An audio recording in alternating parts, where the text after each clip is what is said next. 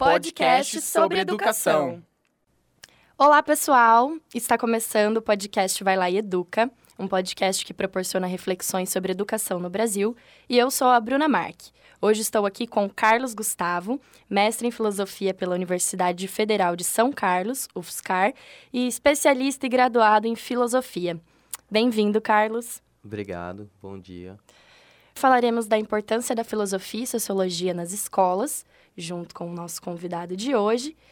E Carlos, você também tem um pezinho ali no cinema, é isso mesmo? É verdade. Conta um pouquinho pra gente sobre isso. Desde a minha primeira graduação em filosofia, eu me interessava já por cinema e ao exercer a profissão, eu usei muito os filmes para poder contextualizar alguns conceitos. E num dado momento, eu decidi me dedicar um pouco mais a essa área. Aí fui para São Paulo, fiz alguns cursos na área de cinema e de roteiro também para série de TV. E em 2017, 18 e agora até março desse ano, eu realizei três pós-graduações na área de cinema e linguagem audiovisual, um MBA em cinema, que tinha como foco a produção de filmes mesmo, e agora estou terminando uma terceira especialização pela Funiber, que é a Fundação Ibero-Americana, em parceria com uma universidade espanhola, a Universidade del Atlântico. Então, é, aquilo que era uma paixão amadora, agora está me encaminhando aí profissionalmente. Muito bem, que bacana. E dá aula quanto tempo de filosofia? Olha, bastante. Eu comecei em 2006 na escola estadual no estado de São Paulo, numa época em que eu ainda não era professor efetivo.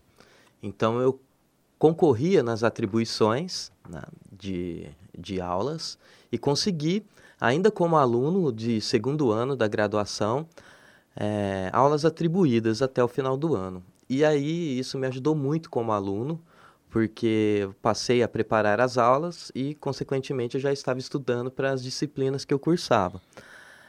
E também fui mais cobrado pelos professores, né? Porque se eu estava lecionando já, eu tinha que ter um bom uhum. aproveitamento como aluno. E aí, em 2007, eu não consegui aulas atribuídas, então eu passei aquele ano como professor eventual, o antigo substituto. Em 2008 eu ingressei como efetivo e estou até hoje. Muito bem. Ai, que bacana. Então a gente sabe que entre o final de 2016 aí, e o começo de 2017, surgiu uma proposta, né, vinda do Sim. governo Temer, de uma nova grade, uma nova grade curricular, não é mesmo? E, inclusive, queriam retirar filosofia, sociologia, né, da grade como matérias obrigatórias. E lembrando que, na época, a proposta estava em votação, e aí os deputados rejeitaram a proposta do pessoal de manter essas matérias, né, na grade.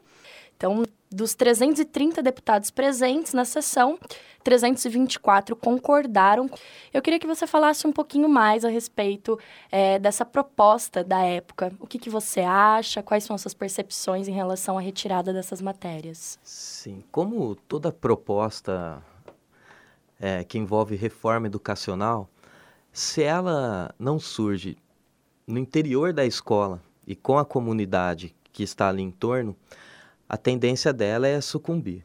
Porque se você não, não levar em consideração os aspectos reais daquela comunidade, nenhuma reforma vai ser produtiva.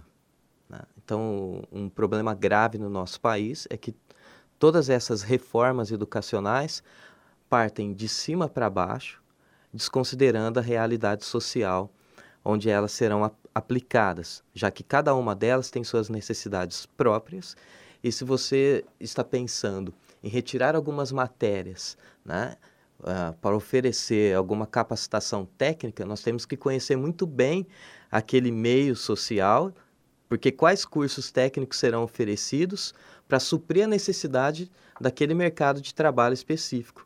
Porque essa ideia, ela foi dividida em cinco eixos. Né? No primeiro momento houve essa confusão, sim, de que algumas matérias seriam obrigatórias e filosofia, sociologia não seriam ou teriam sua carga horária reduzida, o que foi um equívoco. Né? as únicas disciplinas obrigatórias que eles consideravam seria a língua portuguesa e a matemática, mas artes, in, linguagens e códigos, né? a língua estrangeira no nosso currículo ainda é o inglês. o ensino de geografia, filosofia e sociologia seriam compulsórias. Então, o aluno não seria privado desses conhecimentos. Né? Então, esse é um, é, um, é um primeiro problema de interpretação dessa reforma. Outro fator que foi polêmico foi a divisão desses cinco eixos, né? Ciências da natureza e tecnologias, ciências humanas e sociais aplicadas, formação técnica e profissional, linguagens e suas tecnologias e matemáticas e suas tecnologias. Se de repente o aluno tivesse que escolher né, por alguma dessas divisões, necessariamente ele seria prejudicado em relação às outras, porque o mercado de trabalho, os vestibulares e quando o aluno ingressa no ensino superior, ele vai precisar desses conhecimentos que ele não teve no ensino médio. E vai ser tarde demais para voltar. Sim, então, independente da escolha, uhum. ele seria prejudicado. É. Embora tenha as matérias né, sociológicas e filosóficas na universidade, eu acho que se você não tem essa base do ensino médio, você meio que fica perdido, é, né? Tudo, no meio das é tudo novo e tal. E no ensino superior, nós já partimos do pressuposto que esse aluno chega com um determinado conhecimento. Né? Ele não teve uma formação específica, ele também não teve uma carga horária adequada para apreensão daqueles conhecimentos, mas ele já tem uma noção, já sabe que existe. Só que isso também é um problema histórico do nosso currículo. Né? Um país que passou por ditaduras, um país que passou por regime militar e teve esses componentes curriculares retirados da base nacional comum, teve como consequência um país que não tem uma cultura filosófica. Né? Exatamente. E é muito fácil criticar aquilo que nós não conhecemos. E é por isso que nós temos um preconceito ainda uhum. relevante em torno dessas disciplinas, que, por uma reforma pensada a partir de uma realidade concreta, envolvendo a comunidade local em torno da escola, tende a ser superado. Interessante. Também incomoda o governo a gente questionar demais, né? E a filosofia, ela causa bastante isso, né? Torna a gente bastante subversivo, assim.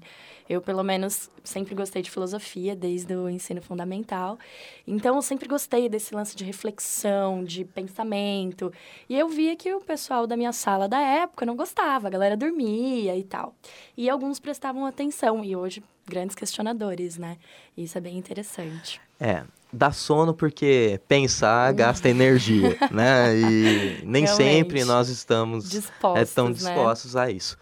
Mas essa questão de gerar um indivíduo subversivo, é, eu não diria subversivo, mas alguém crítico que se posiciona diante das coisas e do mundo. E também em relação às opiniões das demais pessoas. A LDB, né, que é a Lei de Diretrizes e Bases da Educação Nacional, conhecida por Lei 9394 de 96, ela no seu inciso, aliás, no seu artigo 35, no inciso 3 diz, né, afirma que a, o papel da filosofia no ensino médio é justamente essa formação um indivíduo que é crítico, né, que se posiciona diante da realidade, o que forma a, um indivíduo cidadão, que é consciente, não só dos seus direitos, mas também dos direitos dos demais e da realidade que está em torno dele.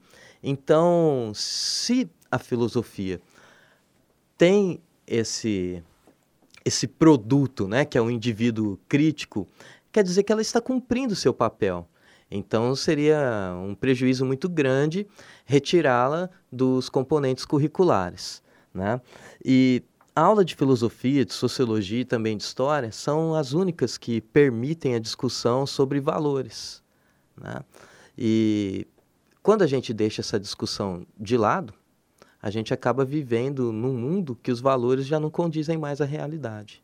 E a gente passa a olhar aquilo que é novo, aquilo que é diferente de uma maneira preconceituosa. E aí todo mundo perde, né? Exatamente. E agora falando um pouquinho, você comentou do senso crítico e tal, do aluno. Quanto você acha que é importante formar um aluno para ter esse senso, esse senso crítico aflorado? Ah, é muito importante, porque se ele não se posiciona de uma maneira crítica, nós estamos formando um indivíduo que está aí para aceitar as coisas, né? inclusive aquelas que prejudicam a ele, sua família e a própria sociedade.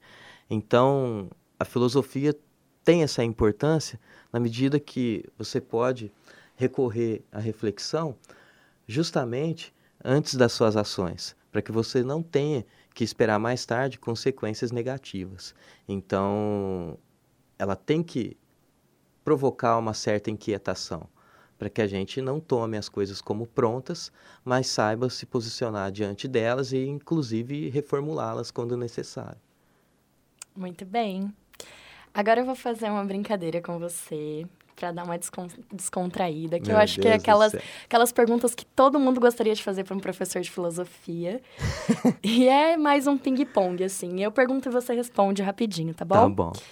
É, cite o motivo por ter escolhido filosofia. Ah, nunca pensei em outra coisa. E qual o sentido da vida em uma frase? Hum, viver. Bom. Se não fizesse filosofia, qual curso escolheria logo de cara? Artes.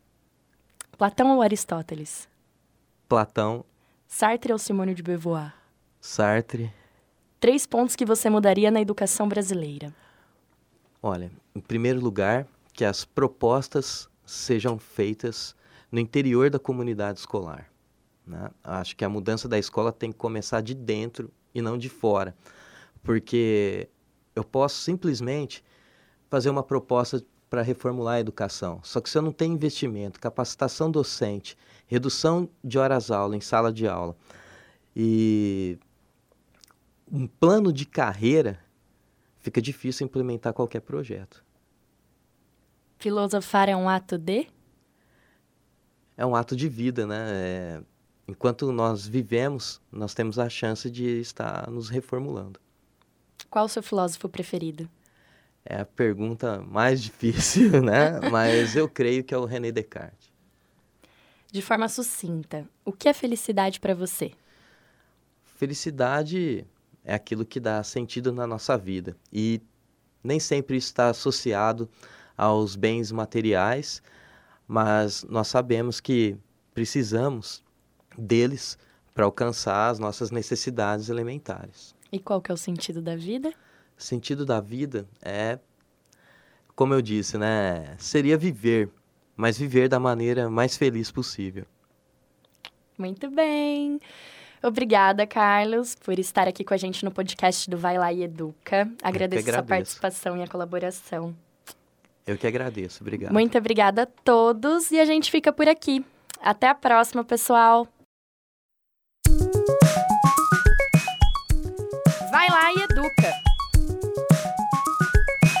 Podcast sobre educação.